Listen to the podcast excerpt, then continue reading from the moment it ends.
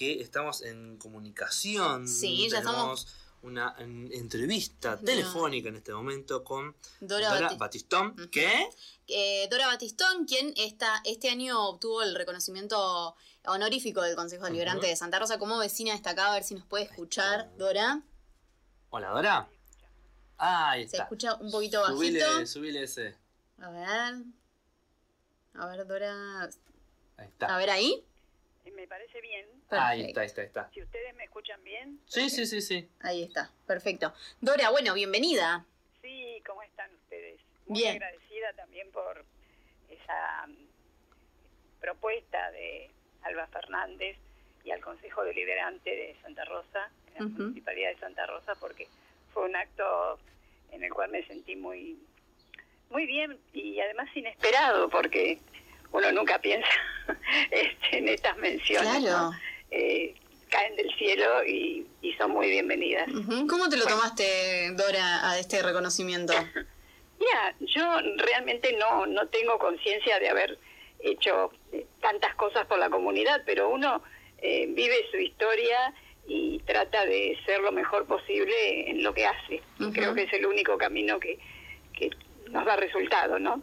Eh, entonces siempre estuve en la cuestión cultural, de la educación, la comunidad, eh, bueno, eh, la literatura de la Pampa, que es una de mis pasiones permanentes, y tal vez desde ese lugar, desde la difusión, desde la escritura, y, y bueno, y haber pertenecido también en algún momento a la a esa gesta que se llamó Cancionero Pampeano, que continúa, por cierto, pero bueno, yo tuve la intervención eh, en los años 80, 90, cuando comenzó eh, ese movimiento ya en la democracia. Y bueno, eso también me generó siempre un orgullo. Y bueno, el reconocimiento creo que fue en cierto modo a esa, a esa actitud, ¿no? Siempre difundiendo eh, la literatura, la música de la Pampa. Ujú. Y, y sin duda también eh, ha- has tocado a un montón de gentes eh, en tu pa- en tu paso por la por la universidad, ¿no? Como docente. Sí, por supuesto. ¿Qué? Sí, yo creo que, mira, eh, a veces me saluda gente que reconozco medio entre brumas, porque he estado tantos años en las cátedras que creo que ya tengo dos generaciones de exalumnos este, que me, me recuerdan, ¿no? Y tal, espero que me recuerden bien. Eh, algunos chicos que tuve en secundario y que ya son hombres grandes, este, por ahí me dicen, gracias a usted leí el primer cuento. Ah. Generalmente era Cortázar o Borges en esa época. Trabajábamos esos autores. Y, este, y bueno, si les ha quedado esa memoria de un cuento y a lo mejor les abrió la puerta a la literatura, aunque tengan otras profesiones, creo que fue, fue interesante acercarlos a la literatura. ¿no? Y, y también has sido docente universitaria. Sí, yo en realidad eh, me dediqué a la universidad, eh, estuve- hice, este, trabajé en la enseñanza media, pero los 40 años de trabajo que acredita mi currículum están en continuidad en la Universidad de La Pampa. Claro. Ujú. ¿Y, y todavía tenés cargos en la universidad? Eh, estoy como profesora consulta. Ajá. De manera que no estoy dando clases en este momento, pero sí eh, trabajando en el Instituto de Estudios Clásicos, en proyectos, digamos, en la, bueno, específicamente en proyectos de investigación y siempre en contacto con mis compañeros, compañeras y con alumnos y alumnas que se acercan y, y bueno, puedo indicarles alguna bibliografía, puedo darles algún consejo como consulta. Dora, Y eso ah, es muy importante para mí. Ah, eh, recién mencionabas esto de que participas de proyectos de investigación. ¿Cuáles, en cuáles estás actualmente y en cuáles has eh, estado?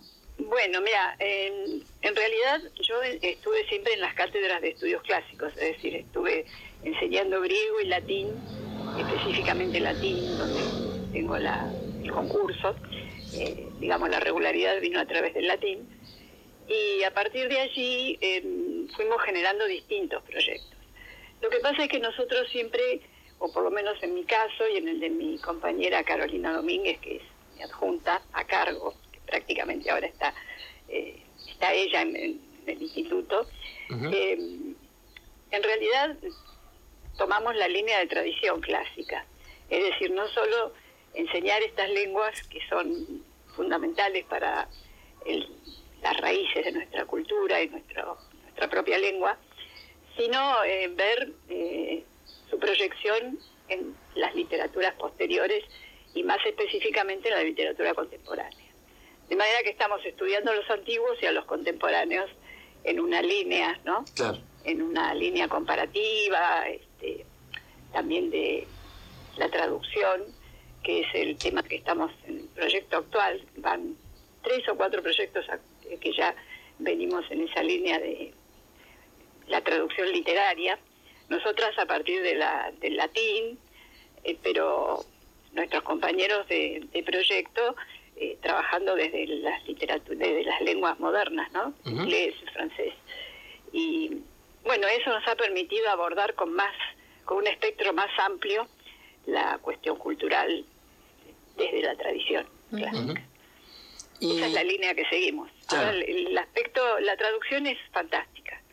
Eh, es un lugar desde donde surgen innumerables líneas, están siempre apareciendo nuevas formas, nuevas teorías, la traducción comparada, eh, las nuevas maneras de ver la traducción como un, no como una mera este, transposición de una lengua a otra, sino desde el punto de vista de la cultura como una suerte de reescritura del original. Claro, no, no es inequívoco, también es político eso. Eh, totalmente. bueno, sabemos que, que todos los, los, los aspectos de nuestra vida tienen un, un designio político, seamos o no conscientes de esto, ¿no? Eh, y bueno, la traducción, imagínate, pasando de una cultura a la otra, incorporando incluso la cuestión de género, que es tan importante en este momento, eh, nos permitió abordar el tema desde facetas completamente renovadoras. Y por eso es tan, eh, digamos, estamos tan entusiasmados con esto, con este tema, porque surgen nuevas propuestas y, nuevos cuestionamientos y nuevos desafíos en la traducción literaria. Y también tenés eh, textos y libros escritos por vos, ¿no? Sí, mira, yo comencé a escribir literatura, esa fue mi, mi digamos, la literatura, una parte esencial de mi vida desde que tuve conciencia de lo que era leer. Ficciones. Tal vez antes, porque a veces uno antes ya está acuñando imágenes en la infancia antes de poder eh, descifrar eh, los textos. Em, y, la cuestión a mí se me empezó a volver más objetiva en el secundario, cuando eh, empecé a conocer algunos poetas. Eh, me gustaba mucho Neruda, me había enamorado de Neruda, de sus... Eh, claro, a los 15 años, esos 20 poemas de amor eran una especie de bandera, ¿no? Este, de nuestro romanticismo incipiente. y después, claro, traté de escribir mis propios textos, por supuesto con tremendas influencias de los escritores que estaba leyendo. Paralelamente yo leía mucho a Germán Gese, este, narrativa, ¿no? y, filosofía, lo que implica Germán Gese. Y bueno, se me, se me fusionaban esos mundos de una manera que, bueno, en, el cerebro de un adolescente puede este, fermentar todo eso. Y escribía mis propios textos, que eran siempre nostálgicos porque como yo vivía en Buenos Aires y había abandonado mi comarca, que es Realicó, a los seis años, eh, tenía mundos paralelos, es decir, tenía el mundo del relato familiar que me, seguía llevando al lugar natal y tenía el mundo de la Universidad de Buenos Aires, ya te digo, en épocas más ya posteriores, ¿no? este, que me brindaba un acceso a, a la cultura, bueno, tenía las librerías, tenía las bibliotecas, y entonces iba absorbiendo todo ese mundo este, infinito, que nunca terminaremos de abordar, nunca terminaremos de aprender. Y ahí fue gestándose una personalidad, digamos, ligada disolublemente a la literatura. Después, claro, con, el, con mi trabajo, a partir de mi trabajo, comencé a escribir otros textos, ya llamados textos académicos, que son este, textos de crítica literaria, reseñas de libros. Eh, ahí escribí muchísimo, eh, mucho más que, lo que tengo escrito en literatura, creo que es lo que tengo escrito en el mundo académico. Pero bueno, ahí había una cuestión también de, de dedicación al trabajo y de supervivencia, porque este, tenemos que escribir, investigar y renovar permanentemente nuestros conocimientos para poder continuar en el lugar que tenemos. Entonces la literatura comenzó a convivir con otro tipo de escritura y a veces este, indebidamente se mezclaban, de modo que a veces he tenido que suprimir algunas frases demasiado literarias en algún artículo que se suponía mucho más objetivo, bueno, este, que había que abordar desde otro desde otra perspectiva. Objetivo y esas cosas que no existen. Eh, no sé si existen o no, pero eh, digamos forman parte de las evaluaciones que, tenemos que enfrentar en la vida universitaria, ¿no? y entonces las tenemos que tenemos que estar en ese en ese mundo eh, si queremos permanecer, eh, ajustarnos a ciertos parámetros. Eh, no me costó tanto. Estamos de vuelta con cada tanto nos rescatamos. Estábamos en una entrevista en, en, vivo telefónica con Dora Batistón, quien este año obtuvo el reconocimiento honorífico del Consejo Deliberante de Santa Rosa como vecina destacada. Nos estaba contando un poquito de su trayectoria. A ver, Dora, si nos podés escuchar. Sí, estoy ah, escuchando. perfecto, perfecto, Se nos cortó en el medio de que nos Sí, no sé dónde había quedado el, diálogo, pero bueno, estábamos explicando las distintas, las, los distintos modos de la escritura. Eh, Dora, ¿te vinculás con algún otra con otros escritores y escritoras? Sí, sí, por supuesto. Eh, tengo amigos en muchos lugares, amigas, y, y aquí también con los sobre todo con las escritoras de La Pampa, que son muchas y han surgido en voces muy interesantes en los últimos tiempos, ¿no? Chicas jóvenes y otras ya no tanto, pero este, tenemos un vínculo.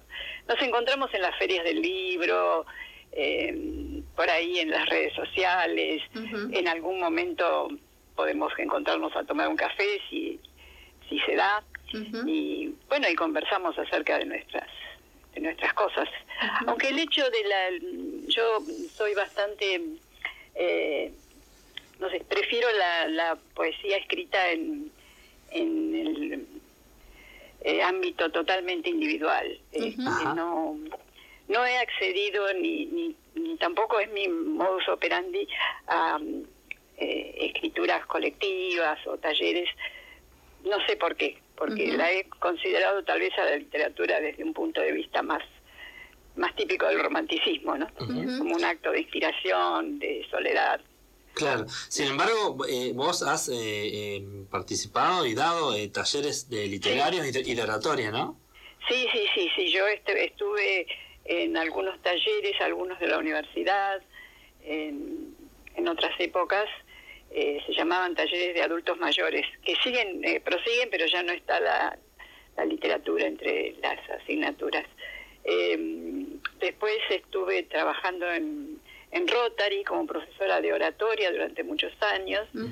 Y, he hecho talleres literarios también en General Pico, en General Hacha, eh, lugares que, que, me dieron mucho desde el punto de vista emocional. me he vinculado con escritoras y escritores de esos lugares y me han abierto otras ventanas, digamos, a la percepción del fenómeno literario. Pero ya les digo, siempre en el rol de coordinar los talleres, ¿no? Este, no de escribir en, en grupo. Claro. claro.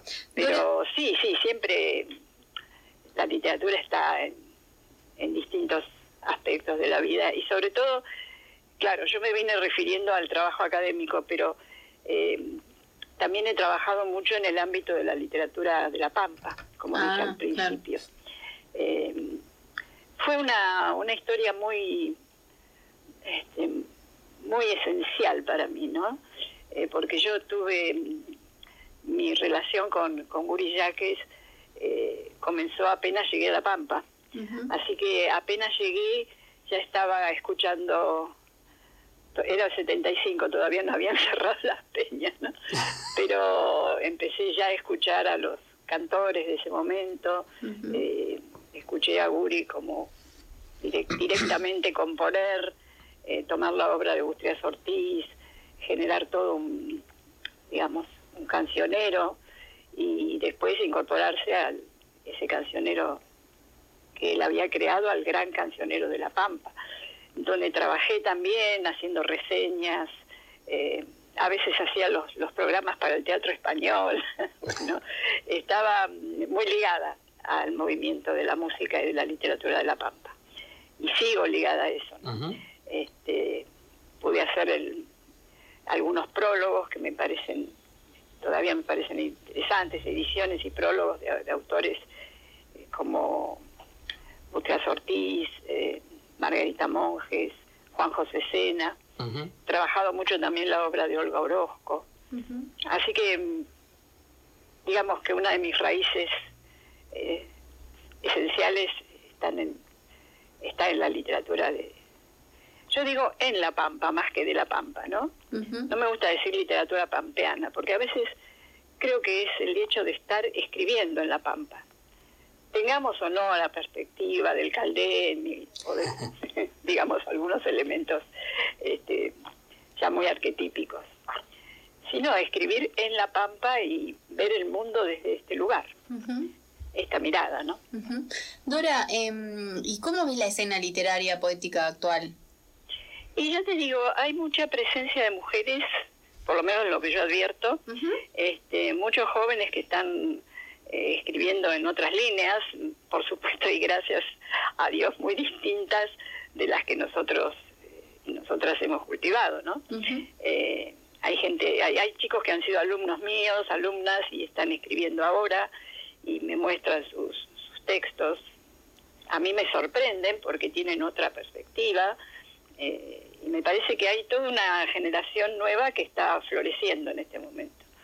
Y, se va dando en distintos lugares, porque ya estamos mucho más comunicados que antes ahora, ¿no? este, antes escribir en Victorica era como escribir muy lejos, este, y ahora estamos prácticamente dialogando todos los días con la gente, esté donde esté. Y entonces creo que también hay otra, otra mirada sobre el espacio, sobre el tiempo, la causalidad, bueno, todos esos fenómenos de percepción del mundo que van cambiando con, con los cambios culturales. Claro, claro. Hay toda una poesía que reivindica el género. Eh, yo creo que, por ejemplo, yo me he preguntado, me he interpelado a mí misma hasta dónde yo he podido eh, participar de este movimiento de género. Mi poesía es, es muy anterior a, a estos acontecimientos actuales, a esta puesta en valor, ¿no? del género. Y y he encontrado que, que de algún modo eh, ya estaba pensando en eso cuando escribía acerca de mi abuela piamontesa, por ejemplo, y de su, de su vida que fue una, una odisea realmente en estas tierras.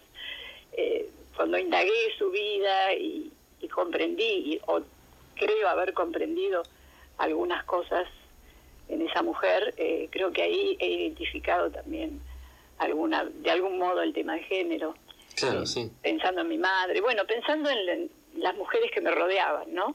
Las que formaban parte de mi historia, no tanto en, en las políticas de género que no estaban en ese momento presentes, menos al, al instante de escribir, que uno está eh, ligado a otra, no sé cómo decirlo, a otra dimensión. este, pero creo que estuvo presente.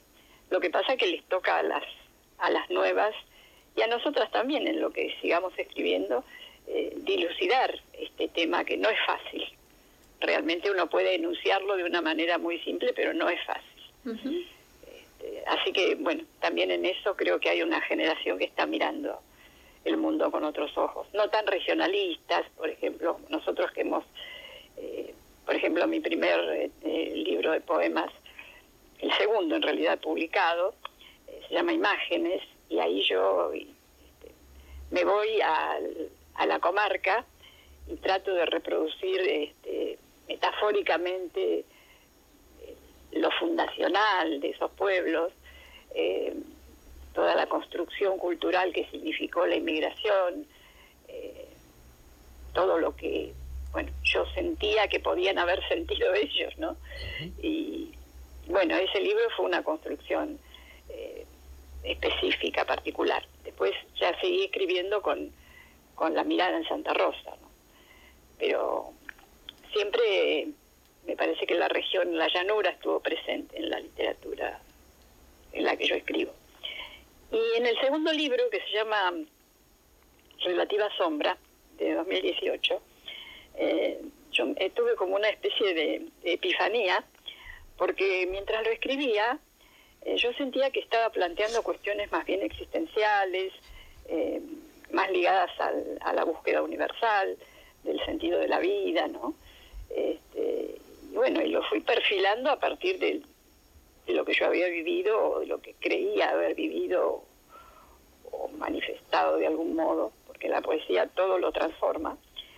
Y, y creía haber escrito un libro muy distinto.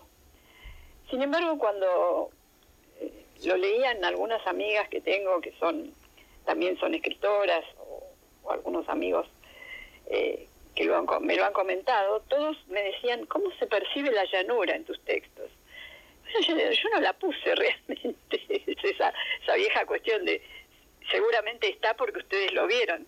No fue mi intención ponerla en primer plano, pero se ve que el ámbito, eh, hay una suerte de determinismo poético, ¿no? Donde el ámbito se impone.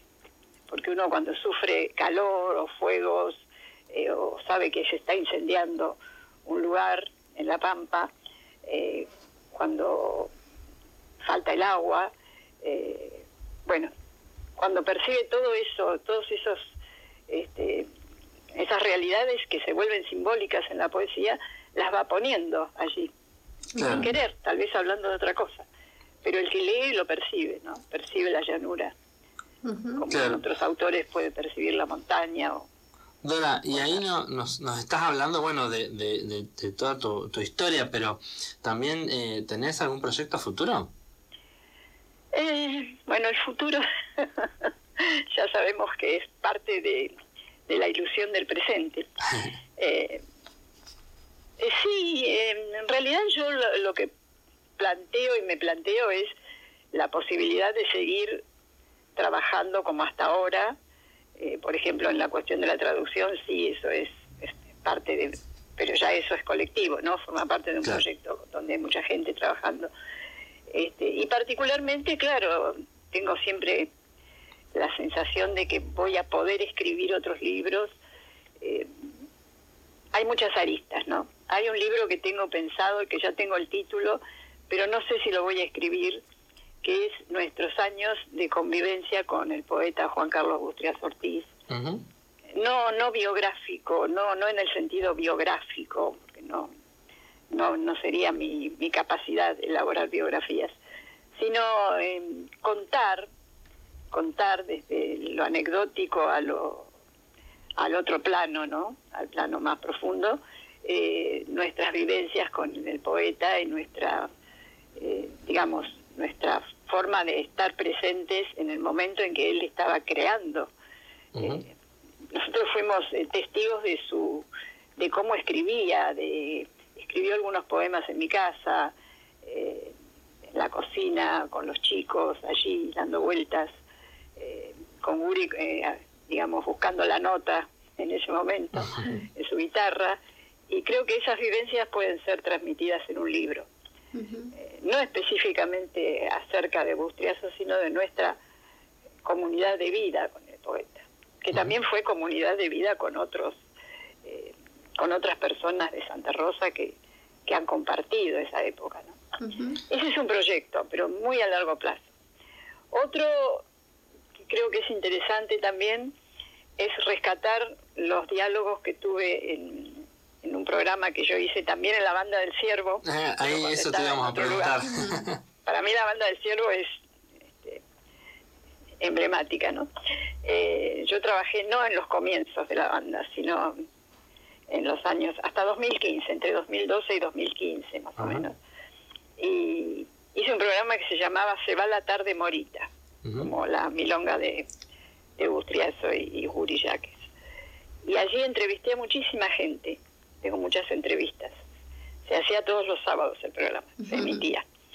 Y mm, me, me gustaría, porque las tengo grabadas, recuperar esas entrevistas porque creo que hay muchas líneas interesantes que se van cruzando y que definen de algún modo la, la cuestión cultural acá en, Santa Rosa, en la provincia. Es otro proyecto, pero también son este, muy a largo plazo. No sé si yo soy tan confiada que planteo las cosas a largo plazo, pero pero bueno, está en la intención. Esas son dos ideas que tengo en, mente permanentemente. Claro, la intención Y después lo que surja, ¿no? Lo que la vida, la, la vida vaya decidiendo para uno, para una. Dora, ¿nos dejas un, un saludo en latín? este, bueno, eh, el latín es una lengua este, hermosa y me gustaría citar un verso de, del poeta Catulo que dice vivamos, vivamos, me alesvia, atuamemos. Vivamos, amigos, amigas, y amemos. Esa sería la traducción en este momento. Eh, amigos y amigas mías. Porque creo que lo esencial está en, en el momento y que desde allí nos proyectamos hacia las otras dimensiones. Así que vivamos y amemos. Creo que es una consigna en tiempos tan difíciles una consigna optimista. Con eso, con eso cerramos el año. Está con esta frase. Impresionante. Bueno, me alegro mucho. Bueno, Dora, eh, muchísimas gracias por el tiempo y bueno, felicitaciones por el reconocimiento que tuviste. Sí, eh, por supuesto. Gracias a... Un mimo, ¿no? Un mimo... Sí, sí, un, momento de mucha emoción que pude compartir con mi hija y mi nieto, eh, lo cual también lo hizo más, más rico el momento. Pero vuelvo a agradecer a Alba, al Consejo Deliberante, porque fue un momento especial en mi vida y, y junto al arbolito tengo el, la cerámica Ranquel. Ay, qué lindo, qué lindo. Que está muy presente y se los agradezco. Y les agradezco también esta entrevista, que fue una forma de también de comunicación, que creo que es lo que más tenemos que cultivar, ¿no? Bueno, la comunicación, porque tal vez ayude a entender un poco más los enigmas que estamos atravesando. Buenísimo. Bueno, eh, Dora, te agradecemos y obviamente quedamos en contacto por cualquier proyecto que tengas. ¿Cómo no? Eh, el año que viene este, te comunicas con la radio. Lo voy a comentar con ustedes. Excelente. Bueno, te, te saludamos. Que tengas un buen fin de año y un buen comienzo del 2023. también para ustedes y para todos los que escuchen esta entrevista. Gracias. muchas gracias. Gracias, Dora. Bueno, ahí pasaba... Eh, Dora. Ah, no, no, es porque hace. Ah. él ese no lo escuchaba, pero yo le decía que había un ruidito. Ahí está. ¿Te diste cuenta ahora? Ah, ¿viste?